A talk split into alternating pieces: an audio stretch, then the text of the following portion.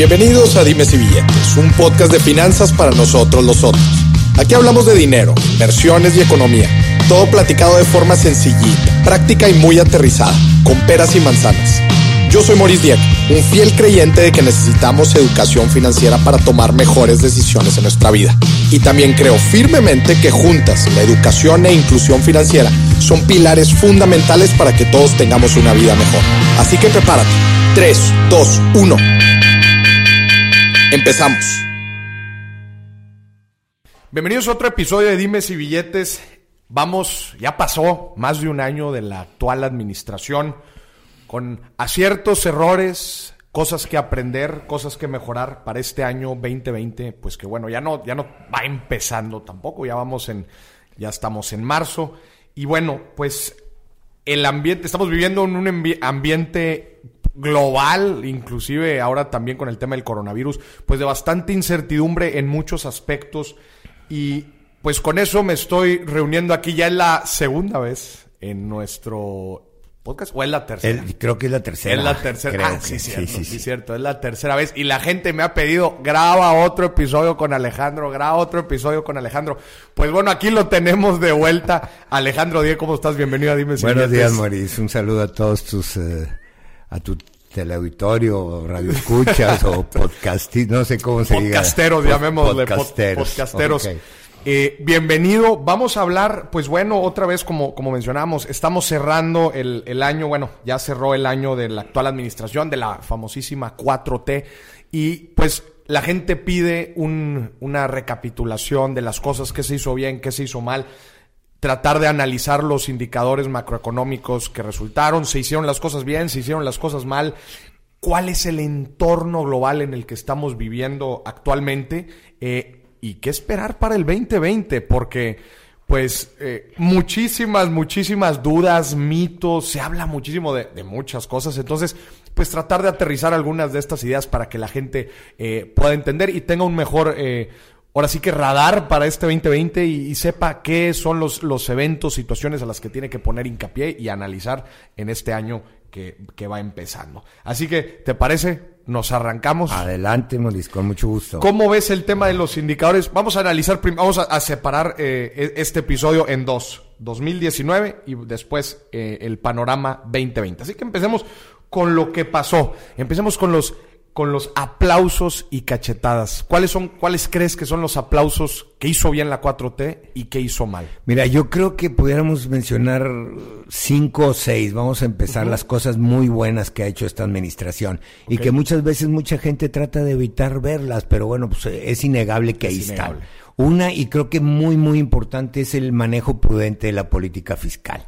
Mis respetos. Yo desde que tengo uso de razón, eh, que analizo la economía desde mediados de los setentas, nunca había visto un gobierno tan neoliberal en la contención del gasto. Lo que los empresarios siempre pedían, oye, que baje el gasto y que baje el gasto. Pues es la primera vez desde que yo tengo que baja. Eso es un punto muy bueno y la verdad eso es un soporte, un pilar muy importante para el tipo que de desde cambio. El, que desde el principio él dijo, vamos a amarrarnos el cinturón, vamos a tratar de, de reducir los gastos en donde se pueda. Exacto. Ahora, bueno, al ratito si quieres vemos la, las cachetadas, como bien le dices. Segundo, la política monetaria que es el otro pilar fundamental de la estabilización económica. Hay dos cosas eh, rescatables. No se mete con la autonomía.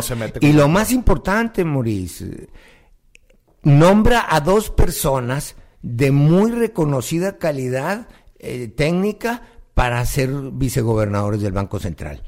A diferencia de lo que hizo con otros sectores, como el energético y algunos otros de por ahí, ¿no? Entonces, eso a mí y a los inversionistas les da mucha confianza. Claro que esta independencia y autonomía del Banco Central es importantísimo para manejar la política monetaria dentro del país. Y que la gente que esté como vicegobernador, pues sea esté capacitada. Esté capacitada, a diferencia, como ya vemos, de otros, ¿no? El Paréntesis rápido, nada más para la gente, para agarrar a los que eh, están, eh, los que todavía no entienden mucho esta parte, el rol del Banco de México es combatir la inflación. Mantener la estabilidad de precios. Mantener la estabilidad de precios. Que no hay un, eh, y, y, y, en otros países tiene un efecto, una, un objetivo dual. Inflación y empleo, pero hay veces son contradictorios, pero aquí es exclusivamente mantener, el, poder adquisitivo de la moneda y eso significa mantener a raya la inflación. A raya la inflación, que el objetivo es 3% más cero A 3%, exactamente. Más menos uno siempre se ponen. O sea, como que ahí, ya sabes, aquí siempre buscamos algo de holgura, ¿no? Interna perdón, internacionalmente el objetivo es 2%. O sea, es un punto menos. Si es un punto, ¿qué es? Pues no, es el 50%. Buenísimo. Entonces, nada más para la gente que no tenía mucho el contexto de qué es la política monetaria, el rol del Banco de México y que es bien importante que esté separado del gobierno, pues porque esta decisión tiene un importante impacto en el desarrollo del país. Sin duda, ese fue el, segundo tema.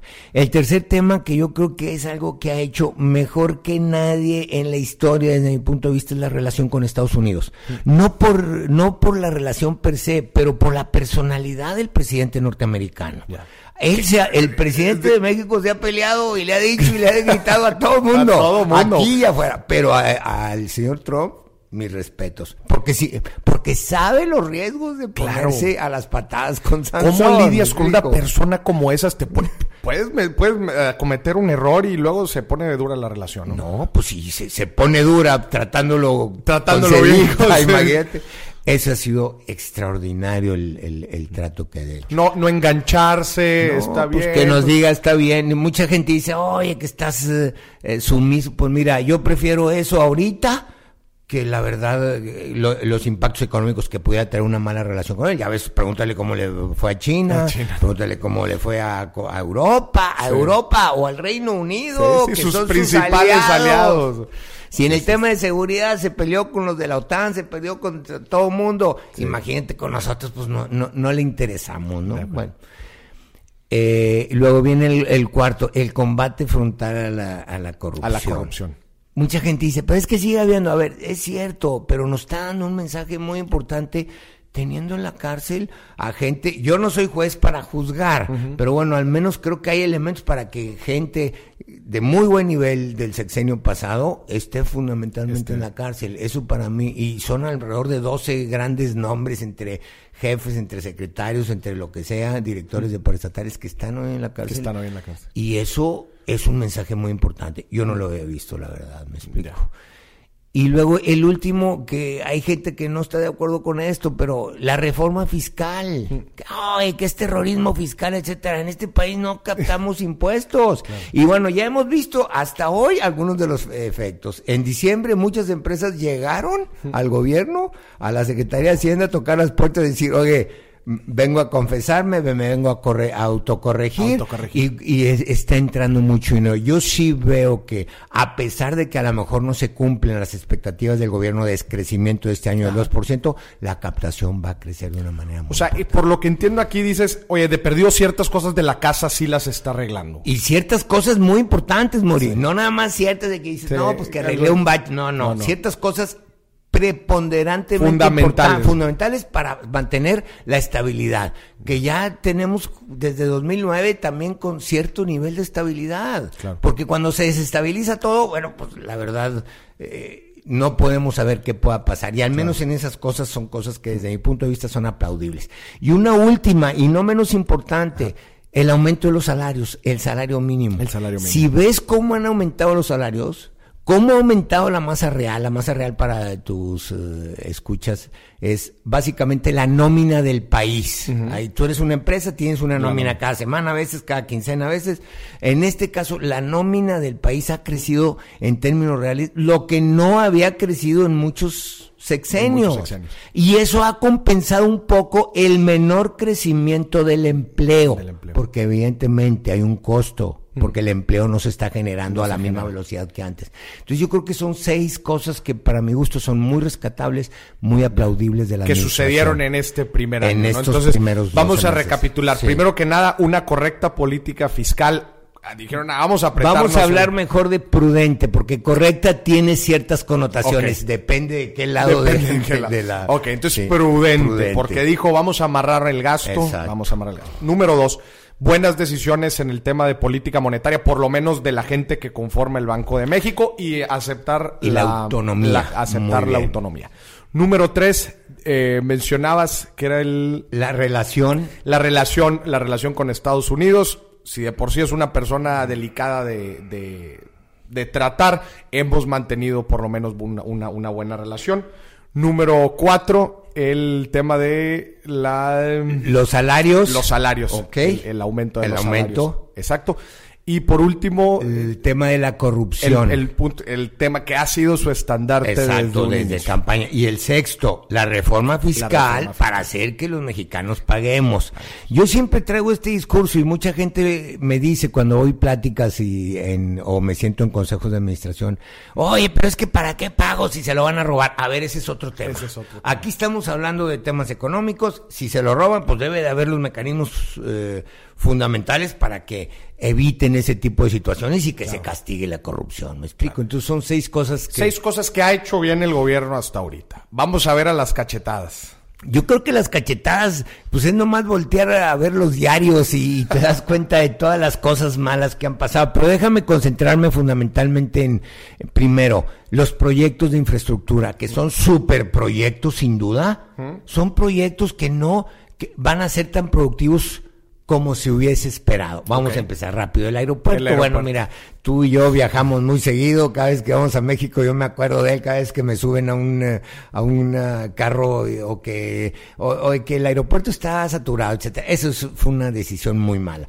El segundo, lo del tren Maya. Sin duda hay partes del tren Maya que serían, tú seguramente has ido a Playa del Carmen, o yo quisiera llegar a Cancún y en 15 minutos estar en Playa del Carmen y sin riesgo, con mucho menor riesgo. No, ese es otro tema. Hacerlo como lo quiere hacer es una obra de infraestructura magna, sin duda, pero no va a ser rentable, va a ser un...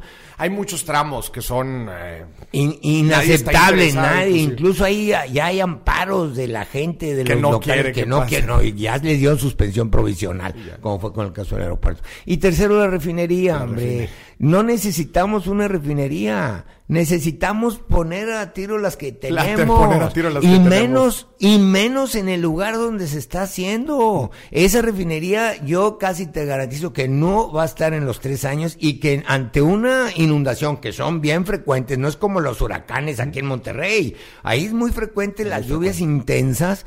Se va a inundar como lo que pasó en Salina Cruz. No sé si recordarás hace eh, par de años, dos años y medio, tres, se inunda, y, y, se quemó, se quemó y hubo un incendio, etcétera, provocado por lo mismo. Eso es, creo Recordemos porque la quieren poner en dos bocas, ¿verdad? En dos bocas es Paraíso Tabasco, es, es una ciudad que está, fíjate bien, abajo del no, pero, ah, no, pero eso no importa, abajo del nivel del mar. Ya abajo del nivel del mar. O sea, es imposible que algo ahí sea y cuesta muchísimo, ¿no? Bueno. Esa es la primera. Entonces, obras de infraestructura. sí.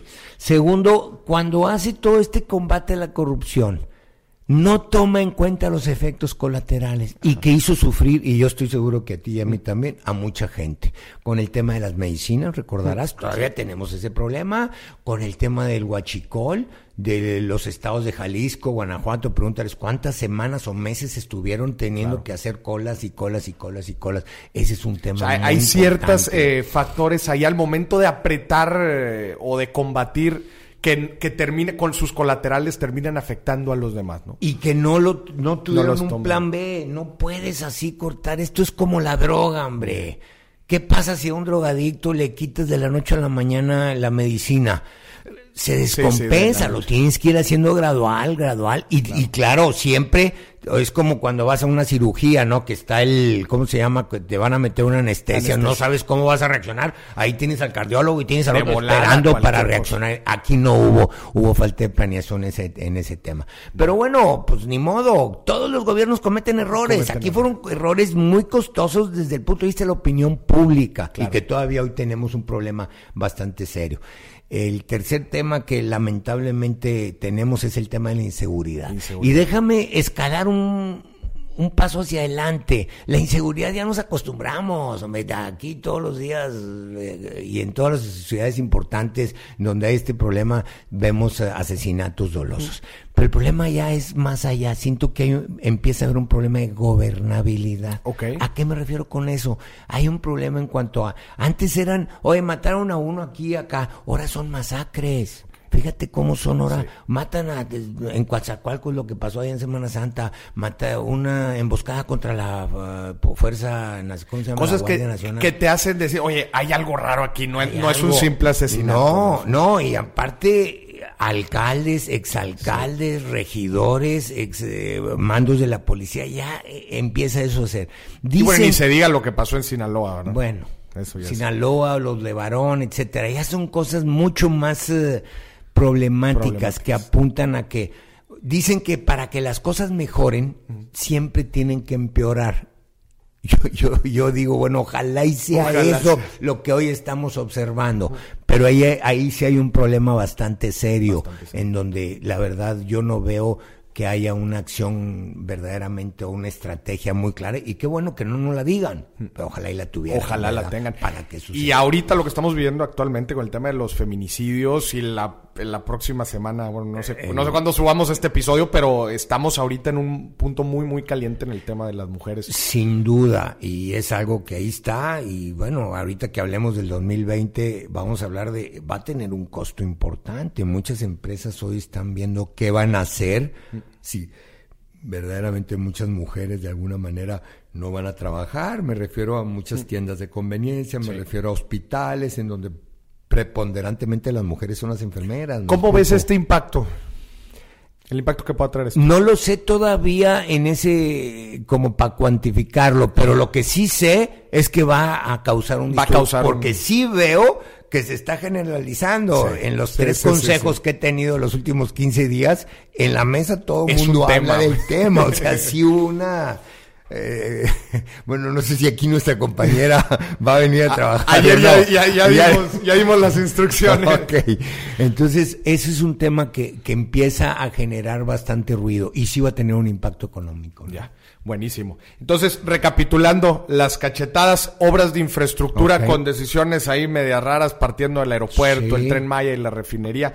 No, la, inseguridad. Y, combate a la corrupción con daños colaterales. Exacto. No, no, se, no se alcanza a medir ahí el, Impacto, el impacto total. ¿Y qué más viene? Yo siento que aquí es...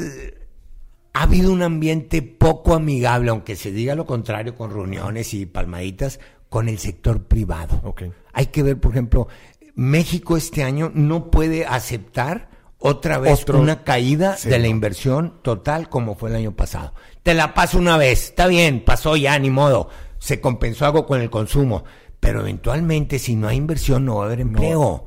Ahí va a haber un problema muy importante. Y recordemos también los últimos cuatro trimestres, si mal no me equivoco, de crecimiento negativo. Sí, sí es cierto eso, pero también que no se magnifique. Si tú comparas el crecimiento, vamos a redondearlo, cero el año pasado, con el primer año de Peña, 1%, no es diferencia. O con el menos 3 de Fox, por ejemplo. Y considerando que los primeros años también suelen ser complicados. Siempre por la, el, la, curva de aprendizaje. Sin embargo, aquí sí hay que reconocerlo, ¿no? Porque me dicen, oye, fue una, vamos a decir, un estancamiento generado desde adentro.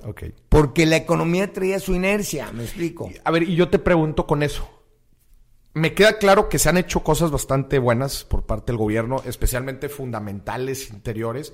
Este, ¿Tú crees que, y, definitivamente no ha puesto de su parte, creo, en, en, muchos temas de certidumbre que para promover la inversión, etcétera? ¿Tú crees que si lo hubiera hecho, hubiera habido crecimiento importante. Por supuesto que hubiera habido crecimiento muy importante. Y muy importante. Muy. Yo sí creo que, hubiera... tuvo, una gran oportunidad de hacer las cosas fenomenales. Enorme. Enorme. Enorme. Y tiene todavía la gran oportunidad de hacer reformas. Lamentablemente algunas de las reformas que está haciendo son contrarreformas. Contrarreformas. Sí, claro, claro. No, no, pues controla todo. Ya nomás le falta controlar la Suprema Corte. Sí pero yo creo que ahí tuvo la gran oportunidad. Y bueno, mira, yo lo que digo, yo como analista, yo le doy el beneficio de la duda, pero como técnico te digo, hay, ha habido muy malas decisiones que si, es más, déjame te la pongo, si mañana dice, regreso a Texcoco, cancelo lo de la refinería y mejor los 6 mil millones de dólares que dice que va a gastarse los métodos de refinerías actuales.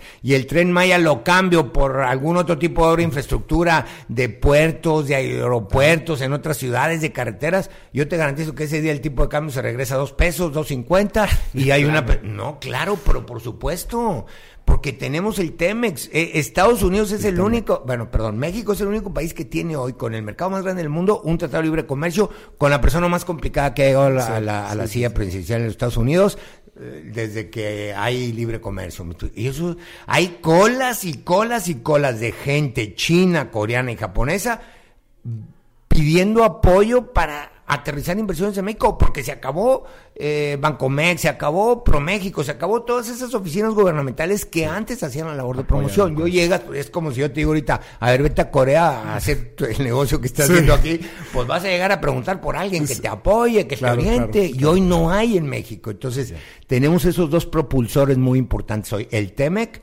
que sin duda yo creo que marzo, abril ya, ya aprobó ya Estados Unidos y Canadá no quiere, pero pues, no me importa, pero bueno. Y el otro tema es, es algo que me preocupa y me inquieta para este 2020. Un buen detonador de la inversión sería un programa energético que verdaderamente apoye el crecimiento y que eso tenga que venir por parte del sector privado. El sector público, Pemex no lo va a poder hacer porque no tiene los recursos. si los tuviera, qué bueno, no me importa tanto, pero no los tiene. Y eso implica más rondas petroleras para los que no saben lo que es esto. Es, tenemos campos muy ricos en hidrocarburos, pero Pemex no tiene el dinero. No tiene la lana para, para, para desarrollarlos. Exacto, entonces haces una ronda y a ver quién me da más y los asigno. Ese es un. Y la otra son los denominados farm outs, que es la asociación entre Pemex, y, un privado, para que el privado le meta, porque Pemex la verdad está bastante complicado. Me, acabo, se me acaba de venir una buena idea. A ver, después también te voy a invitar aquí a otro episodio para que nos platiques Pemex todo lo que se escucha mucho el tema se escuchó mucho el año pasado. Yo sé que ahorita que nos metamos al 2020 parte de las cosas que vamos a tener que, tener en el, ojo es en, Pemex. Me gustaría luego, luego organizamos sin duda un episodio para aterrizar. Y déjame ponerte lo más amplio, el sector de energía, porque sí, es correcto, Pemex es preponderante, pero también está la CFE, que lamentablemente no se están haciendo muy bien las cosas, me explico.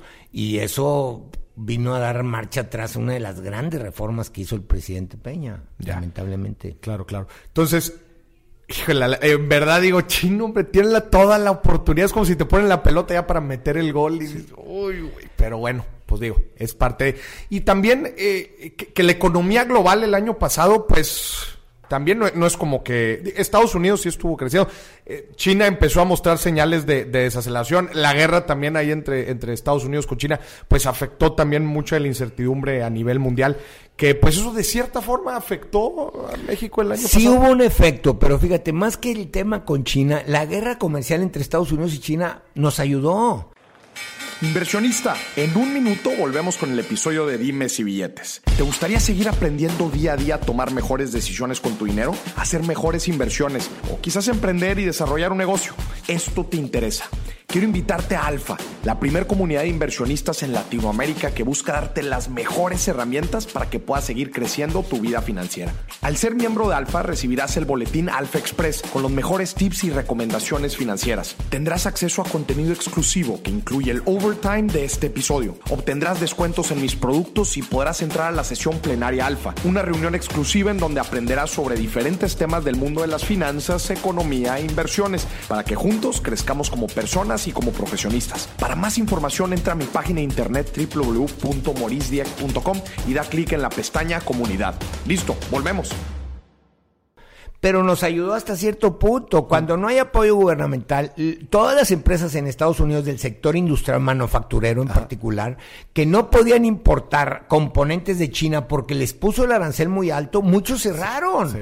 Entonces voltearon a ver a México, pero no estábamos preparados para hacer una sustitución inmediata de insumos fundamentales para la industria. Ese fue un problema y hoy se está empezando a desarrollar. Ahora, con este tema del coronavirus, coronavirus aún más muchas inversiones ya no quieren ir a China, no, hombre, allá. aparte que son, no sé, 30 horas puerta a puerta, lo que tú quieras. Pero en México, pues lo tienes aquí. Lo peor, viajar de Nueva York a Mérida, pues a lo mejor toma seis horas, nada más. O sea, es muy rápido. Y claro, Mérida, pues no es un sector industrial. Entonces, el, el problema de Estados Unidos sí se desaceleró, no mucho, pero el sector industrial o el manufacturero, que es el que está íntimamente ligado con nuestra exportación, tuvo una caída incluso en los últimos meses. Entonces sí, sí es cierto, también afectó, pero por otro lado hubo otros beneficios. ¿Cuál es el neto? No lo sé, pero sí verdaderamente creo que ahí hay una gran riesgo y una gran oportunidad, pero sin apoyo gubernamental, es decir, como que cuando destetas a un bebé, pues está destetando, déjame, órale, y ya que empieza solo a caminar, pues normalmente requiere un apoyo público, me explico. Ya. Calificación 2019, del 1 al 10. Híjole, pues eh, yo creo que pasaría de panzazos. De 6.5, ¿no? 6.5. Ya, si tú quieres redondear a 7 o a 6, ya, es tu decisión. Pero por ahí. Sí. Buenísimo. 2020. Ya empezó, empezó muy interesante. El coronavirus también vino, vino a hacer mucho, mucho relajo. Este, tasas, baja de tasas. Hay Em, empezó muy interesante. ¿Cómo ves el 2020? Mira, yo lo veo sin duda, siempre que digo esto la gente me critica, mejor que el 19 y me dice, ¿qué quieres? ¿Qué, quieres? sí lo veo bien y creo que otra vez se le presenta al presidente una gran oportunidad de hacer que esto despegue pero muy bien o simple y sencillamente, no sé si te ha tocado de repente cuando vas despegando un avión que, oye, ya, ya, ya, ya que despegue. sí. Porque ya te lo dije, lo del tema que es muy importante, Tú lo acabas de decir, hay una tendencia a la baja en la política monetaria mundial que sin duda va a repercutir domésticamente. Vuelve a aumentar el salario mínimo, sin duda es importante. Se anunció un programa nacional de infraestructura que también le va a dar un poquito de vuelo. Apoyado de, con el sector privado, ¿verdad? sí, pero ese es de infraestructura. Pero el que a mí me importa es el que máximo, lo han venido posponiendo un par de veces, Maurice el Programa Nacional Energético, a ver qué proyectos va a participar el gobierno y qué, bueno, Pemex o ICFE y qué el sector privado. Han venido habiendo legislaciones y oficios que tratan de inhibir la competencia, o más bien la competencia, eh, bueno, pues es lo mismo, la participación del sector privado en ambos sectores, en, tanto en energía, en eh, petróleo como en electricidad. Eso me preocupa. Ahí está la posibilidad para que haya un buen despegue. Porque las grandes millones de millones de dólares de, de inversión pueden venir muy fácilmente del sector energético. La inversión pública, la verdad, está bastante deteriorada. Es algo que ya venía desde hace 10, 12 años, no es algo nuevo, pero tú necesitas complementar. Y déjame darte un dato, más o menos de la inversión total en México, el 75% es privada, es privada. nacional. ¿ok? Y del 25 que queda más o menos la mitad es pública y la mitad es extranjera, privada. Entonces, los extranjeros privados están ávidos y quieren venir a invertir, pero es una parte mínima con respecto al... Y ya vimos el año pasado que hubo una caída de la inversión extranjera directa. Ahí hay que tener mucho cuidado porque la Secretaría de Economía sacó un dato, hoy subió, no, esa no vale. La que vale para la que verdaderamente nos dice cuál es el flujo y cuál está entrando es la que te publica el Banco de México en la balanza de pagos. Si hubo una caída. una caída. Es más, déjame decirte, y hubo un aumento muy importante, qué triste decirte esto, de las inversiones que hacen empresas mexicanas más allá de las fronteras. Un aumento muy importante, o sea, que una empresa mexicana va y compra una empresa en Houston, en Estados Unidos o en Japón o lo que sea cuando aquí es lo que se necesita. Claro, claro, claro. Pero es parte pues de esa política. Pues yo no digo hostil, pero poco amigable, déjame ponerlo de una manera más qué importante esto. Se está diciendo que el 75% de la inversión es, es privada nacional con todo el ambiente de incertidumbre que se está viviendo y, con la poca certidumbre que le dan a los empresarios nacionales, híjole, pues te estás dando un tiro solo. Claro. Pero bueno, ya viste, el año pasado cayó. Todos los meses, sin excepción, hubo uno o dos meses nada más que subió, mes, mes, pero en el mes cayó, en el año cayó. Y esa es la inversión fija bruta.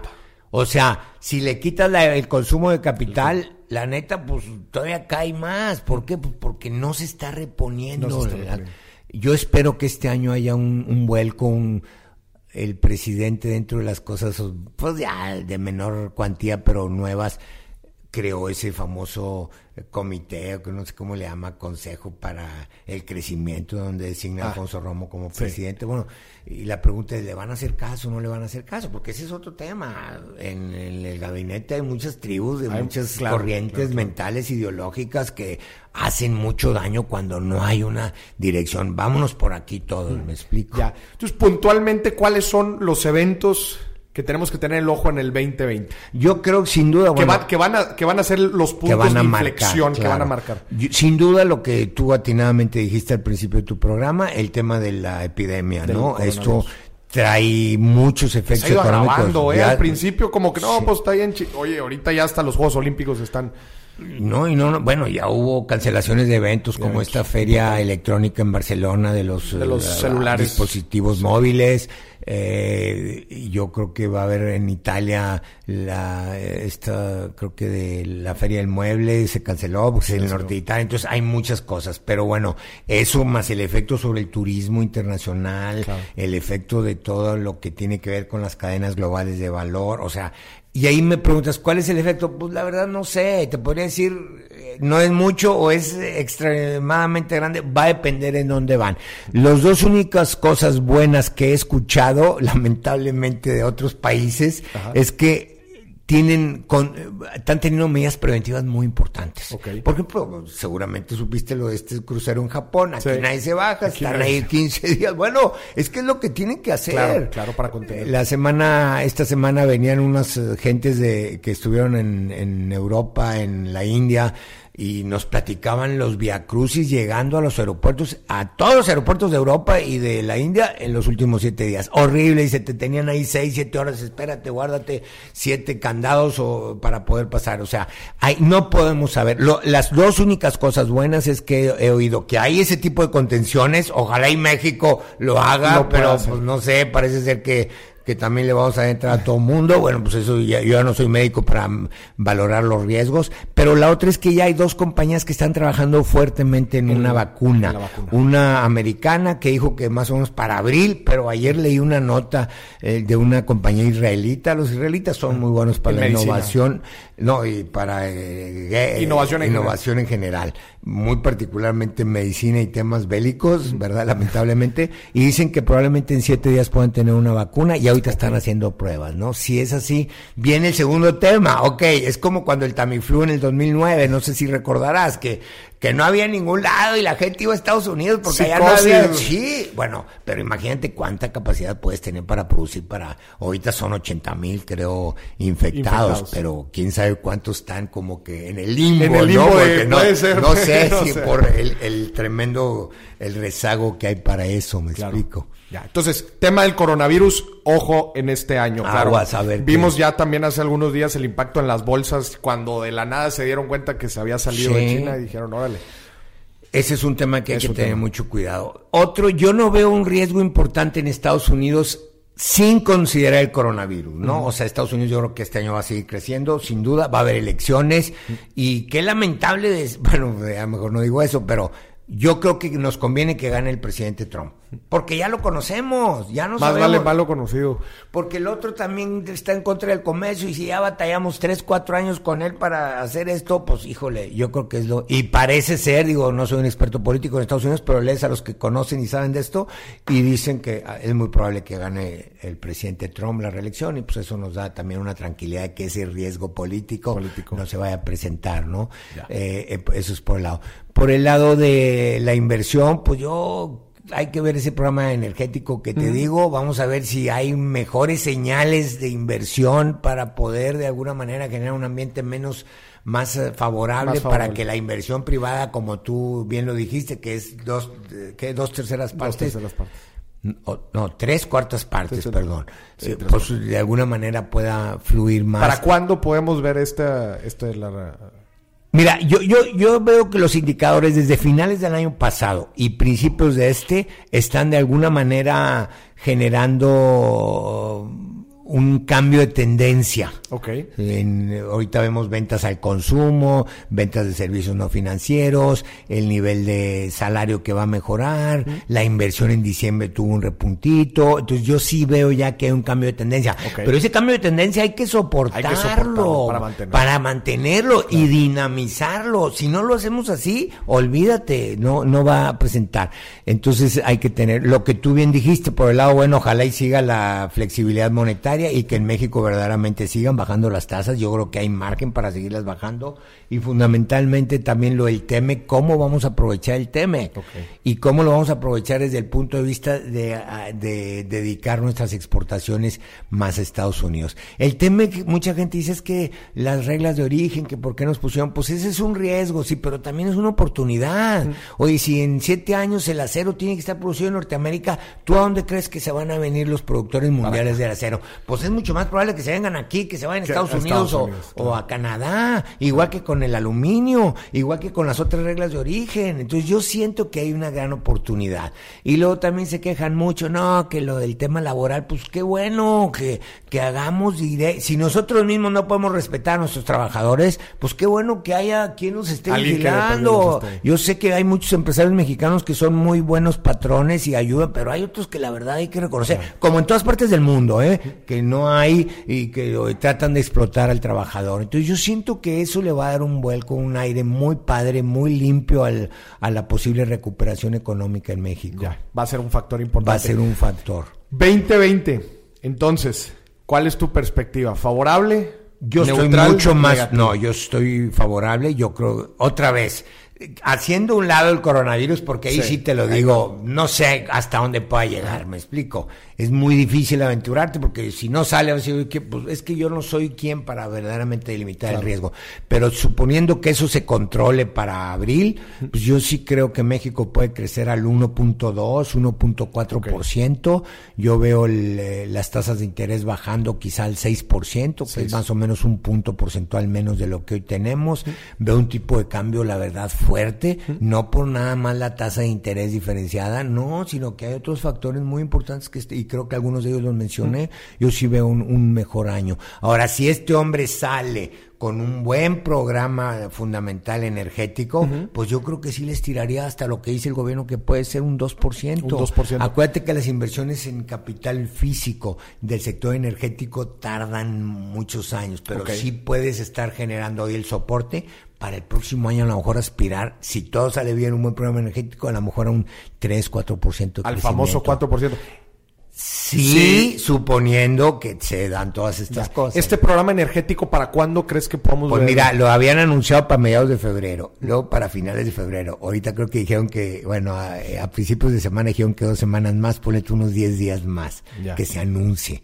Pero creo que ahí al interior del gabinete debe haber ideologías, encontradas. No, pues ¿por qué? Que, ya sabes, ¿no? La Pero va a ser un punto bien, bien importante. Para mí es el único punto ese ahorita, en el muy corto plazo, que puede tornar bien la inversión privada, nacional y extranjera.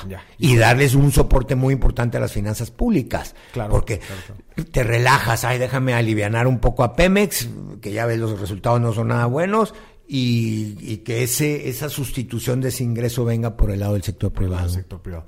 Qué importante entonces para tenerlo para tenerlo en el radar en este en este próximo 2020. ¿Qué más? ¿Algo más que tú veas? Pues este yo así lo veo básicamente viene en el tema ya de otros temas más de índole político que tarde o temprano impactan a lo económico, la, el cambio de los consejeros del INE, el, algunos cambios. Y una elección importante, ¿no? Eh, gran, creo que la más grande de la historia el 2021. Sí. Sí, sí, el 2021, pero este año hay creo que por ahí dos o tres elecciones en junio, no creo que hay una aquí en Coahuila, etcétera, pero la, la del 2020 va a ser, 2021 va a ser muy importante. Y ahí va a ser la clave. Si esto no se corrige, si seguimos con un crecimiento secular prácticamente aplanado o horizontal, pues la elección del 2021 va a ser muy importante. A ver quién controla la Cámara Baja. ah, porque se, renueva en toda la Cámara de Diputados. Nada más la Cámara, de, Diputados, Pero en la Cámara de Diputados, acuérdate, hay una cosa exclusiva de la Cámara Baja, el presupuesto. Y ahí es donde me explico. y hoy tiene el presidente casi controlada la Cámara de Diputados en materia de dos terceras partes, que es para reformas relevantes del cambio de la Constitución. Y con alguna enjuague puede hacerlo ahí con alguna alianza con la Cámara de Senadores. Entonces, sí no se componen las cosas, yo sí anticipo que puede de alguna manera haber un, cambio en la estructura de la Cámara Baja. De la Cámara Baja. Pues qué, qué interesante entonces para tenerlo en el radar. Y bueno, pues entonces eh, nos perfilamos para un 2020, como, como dices tú, Alejandro, eh, en el mejor de los casos positivo, este, con una buena perspectiva. Vamos a ver, como dices, cómo se termina de, desarrollar el coronavirus, a ver qué tanto nos impacta. Este, pero bueno, pues vienen cosas interesantes, vienen cosas buenas. Este, pues estemos atentos. Sí. Tampoco que suene muy optimista, porque crecer al 1-2, un 3, pues claro, no, es nada comparado con el 2-5 o 3 al que deberíamos estar ahorita creciendo, dado el status quo. ¿Cuánto creció Estados Unidos el año pasado? 2-1. Pues está creciendo más que nosotros. Más que nosotros. Entonces nunca lo vamos a alcanzar. Claro. ¿Verdad? Bueno, pues muchísimas gracias Alejandro, con esto cerramos, con, esto cerramos, creo que ya nos, nos termina de dar un, panorama completo de lo que pasó en el 2019, qué esperar para el 2020 y bueno, pues la verdad es que qué podemos hacer nosotros desde nuestra, desde nuestra trinchera, pues eso también es un punto importante para que, para que podamos desarrollar lo que sea que estemos, cualquier proyecto, cualquier negocio que estemos haciendo, pues que le echemos para adelante y que no nos estemos amarrando con nada. Así es. Te agradezco muchísimo que nos, hayas acompañado. aquí para servirte, Mauricio. Y está pendiente entonces el episodio de Pemex para darle con todo y poder explicar a la gente porque se habla otra vez, se habla muchísimo, pero creo que no lo terminamos de entender. Muy bien. Muchísimas gracias. Y a ti que nos estás escuchando, esto fue otro episodio de Dime si Billetes. Hasta la próxima.